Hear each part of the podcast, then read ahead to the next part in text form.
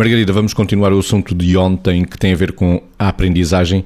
A aprendizagem baseada em projetos é um exemplo de uma metodologia de ensino que quebra com o conceito tradicional ou clássico que estamos mais habituados. Sim, eh, sim, claramente, porque quando nós estamos a, a, a, formular, digamos, a criar projetos, em princípio, estamos a fazê-los em comum com outras pessoas. Em traços gerais, em que é que consiste a aprendizagem baseada em projetos?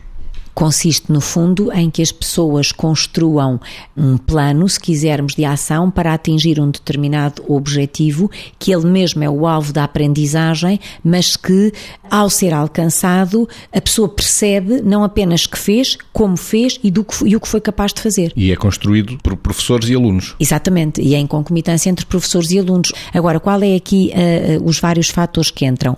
Primeiro, a questão da socialização, que é bastante importante. Depois, a questão da cooperação cooperação em vez da competição. Depois, a questão do pensamento crítico e da procura de soluções e não do afunilamento e do afundamento em espirais de problemas. Eh, depois, também, a gratificação, porque a pessoa sente não apenas o que aprende, mas aquilo que verdadeiramente é capaz de concretizar. E se ainda por cima fôssemos, e portanto estamos a ver hoje em dia que podemos medir porque é que estas coisas acontecem, medir entre aspas. Até o próprio Confúcio tinha esta expressão: tudo o que ouvimos, nós tendemos a esquecer. O que vemos, lembramos, mas o que fazemos, aprendemos. Portanto, isto já é ancestral. Agora sabemos é porquê, como e para quê. Vítor, a aprendizagem baseada em projetos.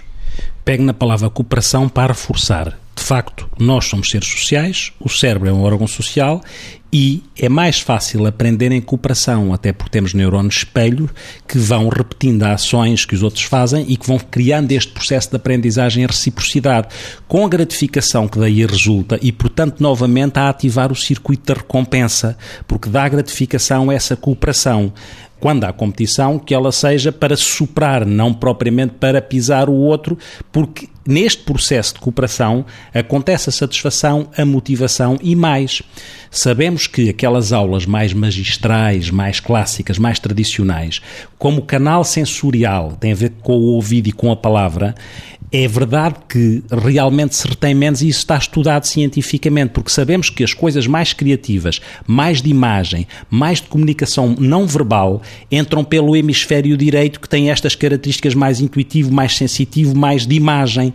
E, e isso estatisticamente está provado com estudos que quando a cooperação, os projetos que fazem discutir ideias, que fazem imaginá-las, que fazem, uh, por exemplo, um projeto de investigação, que muitas vezes esteja alinhado, inclusive com experiências do cotidiano, que integre a matemática com a história, que estude a história ao mesmo tempo que estuda os costumes alimentares de um país. Esta integração, esta cooperação, cria uma satisfação que reforça o circuito da recompensa e entra para um canal de aprendizagem que é o canal que está mais aberto e que mobiliza mais a satisfação, que é esta comunicação não verbal. E é este circuito sistémico que potencia esta importância do trabalhar por projetos, estas perguntas abertas, este refletir, este interpelar-se. Põe o cérebro todo a funcionar.